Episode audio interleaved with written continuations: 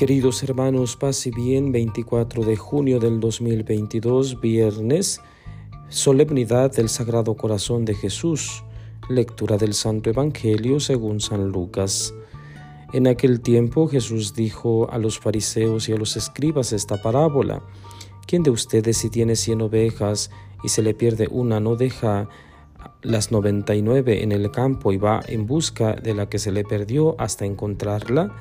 Y una vez que la encuentra la carga sobre sus hombros lleno de alegría, y al llegar a su casa reúne a los amigos y vecinos y les dice, Alégrense conmigo porque ya encontré la oveja que se me había perdido.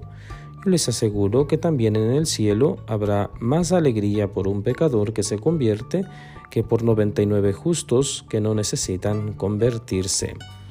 Palabra del Señor. Gloria a ti, Señor Jesús queridos hermanos, esta parábola entrañable nos deja ver cómo es el corazón de Dios, que nos conoce, nos busca, se alegra de encontrarnos. Si nos identificamos con la oveja perdida, qué paz nos da saber que Dios, en vez de alejarse de nosotros, nos busca, nos busca siempre para llevarnos junto a Él y que incluso se vuelve motivo de celebración, de gran fiesta. Pero ¿no estamos invitados también a actuar como el Padre? Podemos buscar a las personas que nos han lastimado, aquellos que han perdido el rumbo, aquellos que eh, se encuentran en serias dificultades.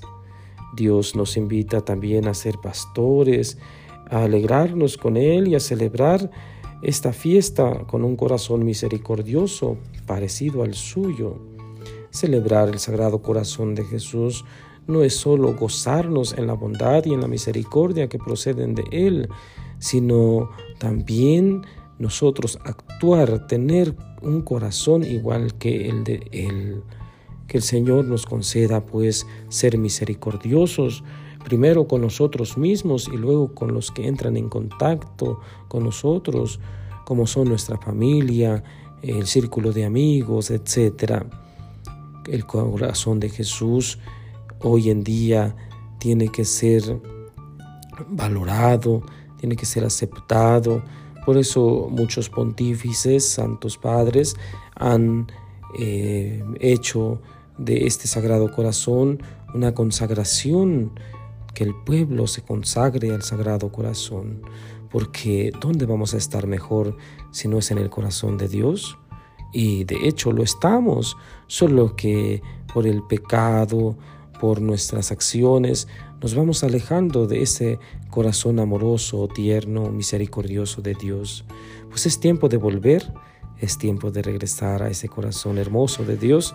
Pidámosle que hoy, más que en la cursilería, más que en el romanticismo, creamos en el verdadero corazón de Dios, en el corazón de donde brota misericordia, amor, paciencia, bondad, y que ejemplo de Él, como ya dijimos, nosotros también nos mostremos de la misma manera con los demás. Y la bendición de Dios Todopoderoso, Padre, Hijo y Espíritu Santo, descienda sobre ustedes y permanezca para siempre. Paz y bien.